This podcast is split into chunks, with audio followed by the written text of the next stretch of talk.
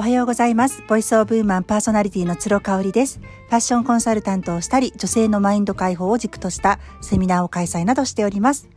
はい、今日は8月の25日水曜日となります。えっ、ー、と、もう夏も終わってしまいますね。私、学生時代からずっとですね、もう夏休みになると必ず旅行に行ってまして、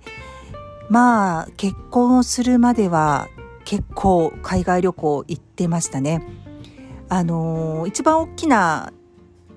旅行というか海外での生活はあの20歳前後に1年間、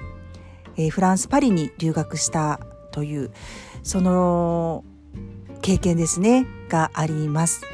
なんかね昔からあの私の姉が1年間アメリカに留学をしていてまあうちの両親的には特に母がねあの3姉妹いて3人とも別々のところに行ったらっていうのをなんか結構勧めてくれていたんですよ。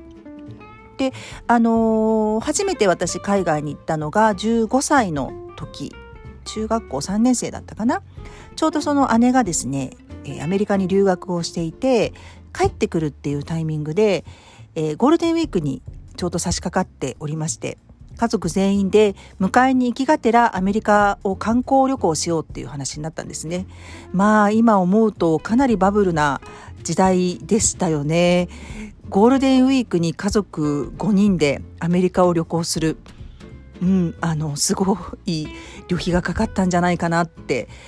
もう今だったら絶対行かないと思いますうちの両親ももう最初で最後のあの海外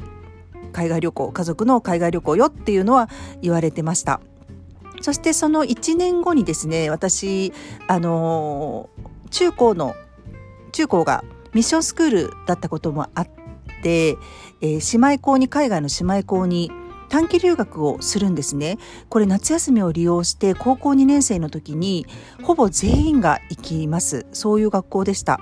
でその時にアメリカのボストンか、えー、イギリスかヨーロッパのイギリスか選ぶことができていてまあほぼ4分の3ぐらいはイギリス。残りの4分の1はアメリカ、うん、あの英単って言ってましたね。英国短期留学を略して英単。アメリカは米単っていうふうに呼んでおりました。でそれがね2回目の海外旅行になって、まあ、この時にホームステイなどを経験してですねあの何て言うんでしょう異文化に触れるっていうことのアンテナがもうビビビビビってきちゃったんですよね。まあ今まで私ってなんて狭い世界に生きていたんだろうっていうところとグローバルな世界で大人になったら仕事をしてみたいなっていう気持ちが芽生えたのを覚えています。それから大学もですねあの大学受験をするわけなんですけれども外国語をあの専門とする学部のみを受けておりましてえっ、と、フランス語を選ぶことになります。で、あの、本当はね、実はあの、学部を絞る時に志望学部を決める時にね父親からはもうあの中国とかロシア語とかこれから絶対いいよっていうふうに言われてたんですよね。ちょうどもう30年ぐらい前になりますのでねまだ中国語喋れる人がいないから日本には。でもこれから経済的に中国はもう絶対来ると。で、インドも来ると。ただもうインドは英語が通じるので、英語はもう基本中の基本っていうことで、プラス、一カ国ってなったら中国語がいいよって言われて、実は私、その後ね、あの、真面目にも中国語の、えー、テレビ中国語会話？NHK のあれをね何回か聞いたんですよテキスト買ってきて。でももうね発音で挫折をしてしまいましてね。なんかこう心躍らないしやっぱダメですね。目的が不純だと 全然語学って上達しない。うん、で特にその中国に行きたいっていう気持ちもなかったのでいやどうしたものかなというふうに思っておりまして。そんな中17歳ぐらいであのゴダールの「勝手にしやがれ」を見ます。 À bout de souffle っていうのがね原題になりますがこれを見てですねもう衝撃が走るわけですよ。なんてエレガントでなんてこう sensual な素敵な言葉なのっていうのはねこう日本語と全然違う歌を歌うようなフランス語の流れっていうんですか？ジャンポール・ベルモンドがねあの話すフランス語とジンセバーグは後に知るんですけど彼女は英語圏の人なのですごくなまってたんですよねあの英語なまりのフランス語を喋ってるんですけれども全然そんなこと分からずに「わあこの2人のしゃべる言葉を喋ってみたい」ってよしフランス語学科に進もうってなってフランス語学科に行きました。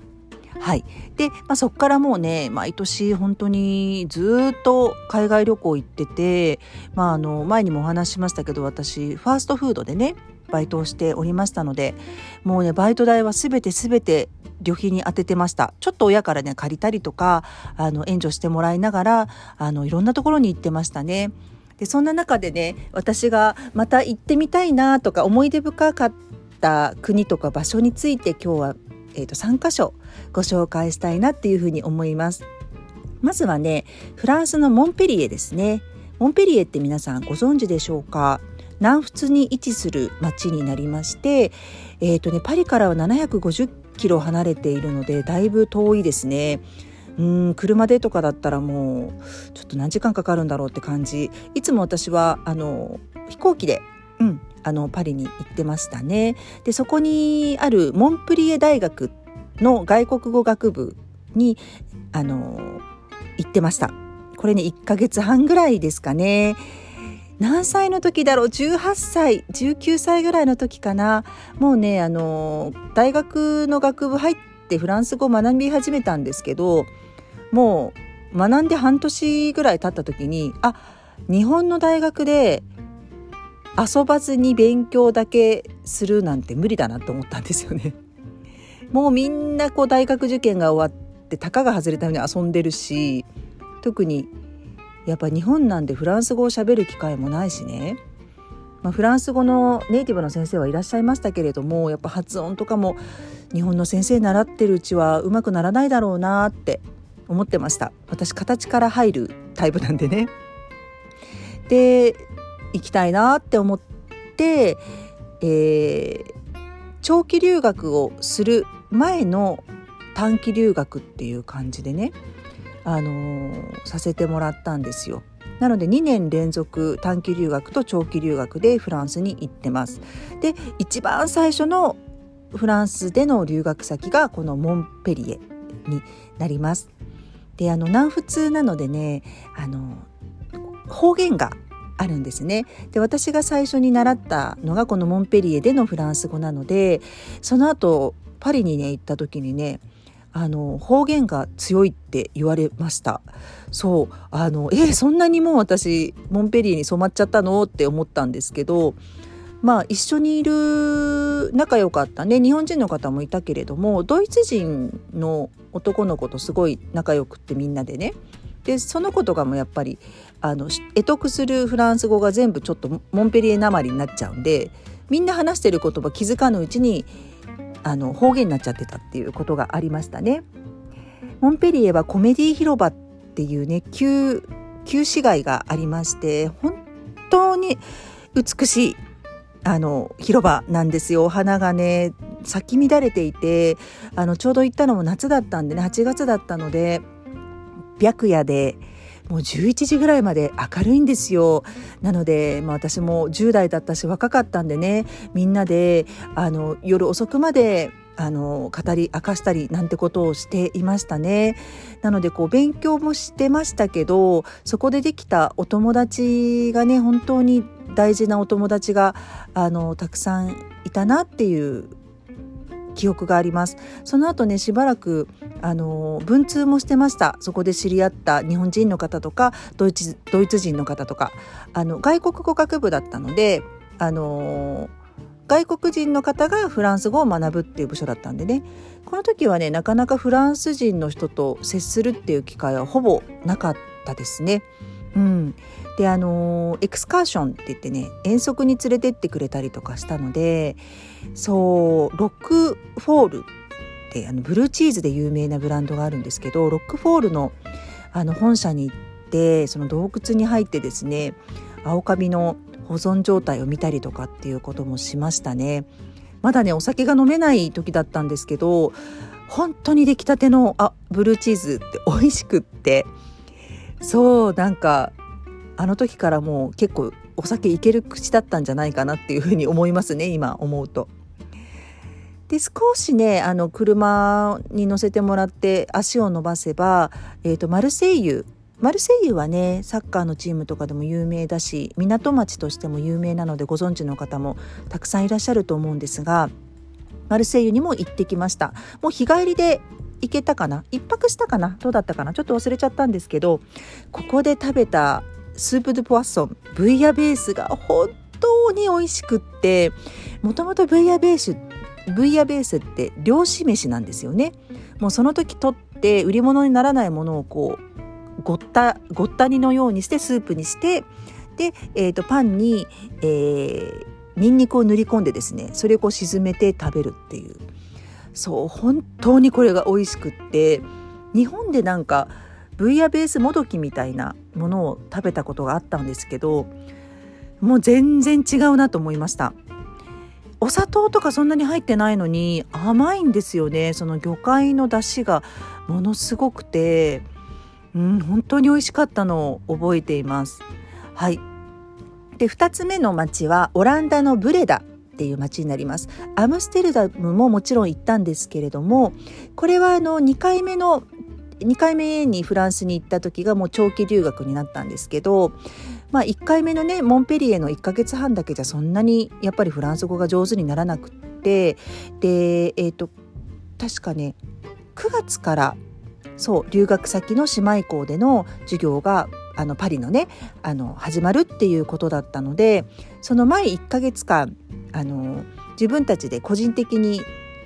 入った語学学校があったんですよ。ね、そこで知り合ったオランダ人の2人の女性がいて私たちよりちょっとお姉さんだったかなその時私が二十歳ぐらいで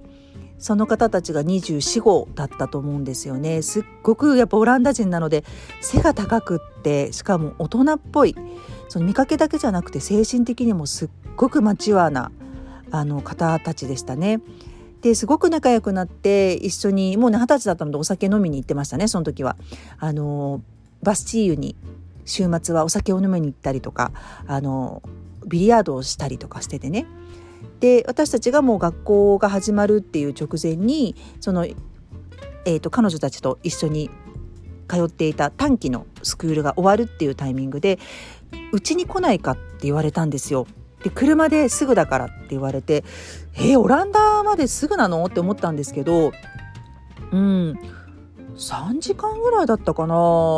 そうベルギーも途中寄ったんですよね。うんうん、でねあの最初アムステルダムに行きましてアムステルダムのその運河とかをね見て。でもねオランダの人ってねやっぱアムステルダムあの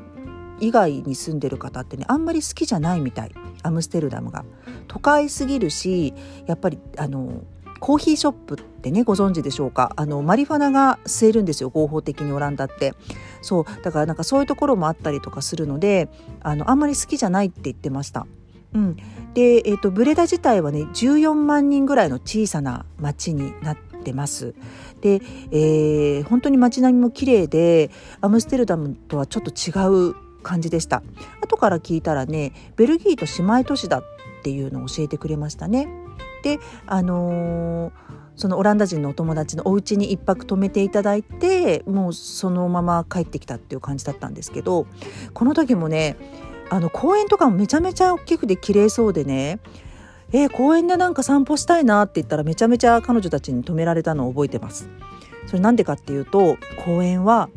遊ぶところじゃないんですって。もうねその麻薬中毒者の巣窟だって言ってました。もうそれびっくりして、えー、こんな綺麗で広い公園なのにもったいないなって思いました。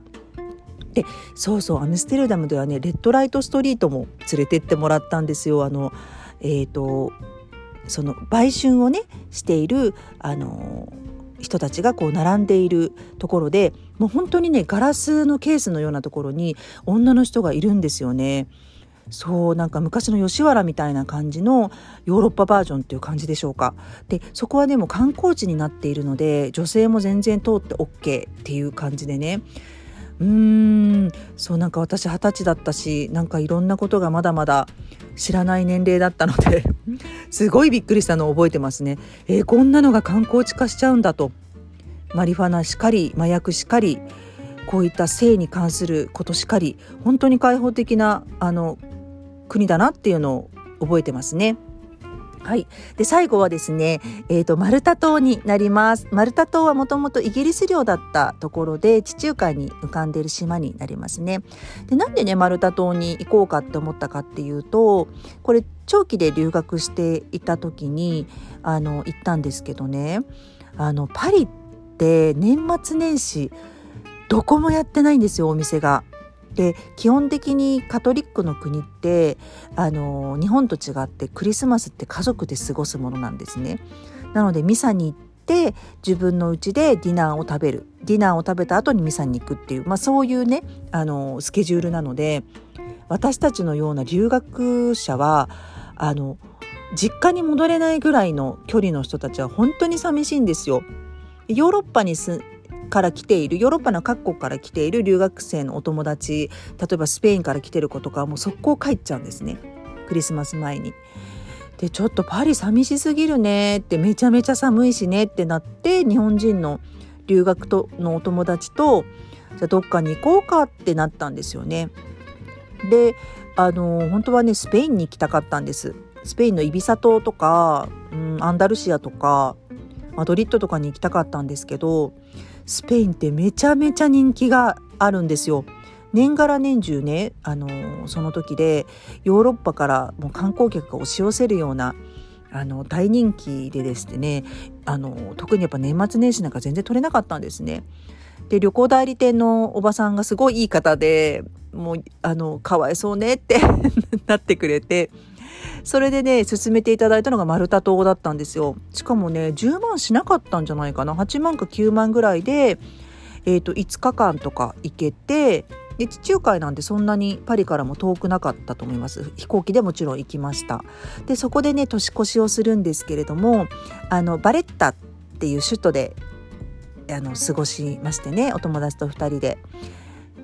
気候もねちょっと暖かいのかな？長袖のカットソーとかで全然いけるぐらい。かなり南なんでねパリよりも。であのよかったねなんて言って。でご飯もすごく美味しくって。でマルタ島ってあの見かけはねイタリア人みたいな感じです。ちょっと色が浅黒くって目がパッチリしてて本当に男女ともに美人美男美女っていう感じなんですけどなんかね性格がイギリス領だったからかすっごい控えめなんですよ。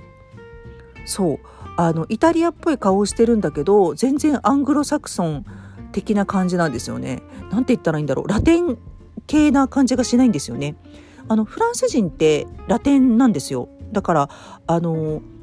時々ねやっぱりそれを垣間見ることができる場面がありましたね。あやっぱりフランス人ってラテンなんだなって思いました。そうだからねマルタ島の人っていうのはなんか日本人の私たちにとっては礼儀正しいし控えめだしすごく過ごしやすかったのを覚えてます。ただね年越しの日になるとはっちゃけるんですよねこれがまたねびっくりするほどはっちゃけるんですよ。でねあのやっぱ花火をね打ち上げたりとかするんですね。であの一緒に私ディナーをしていた時に近くの人に言われたのが店員さんに言われたのかな？あの年越しの時に隣の人と全然知らなくてもあのキスするんだよって口同士でって言われたんですよ。えーって思って。であのしました。そうあのハッピーニューイヤーっていう時にお隣の人と目が合ってハッピーニューイヤーって言ってもあっちからこうあの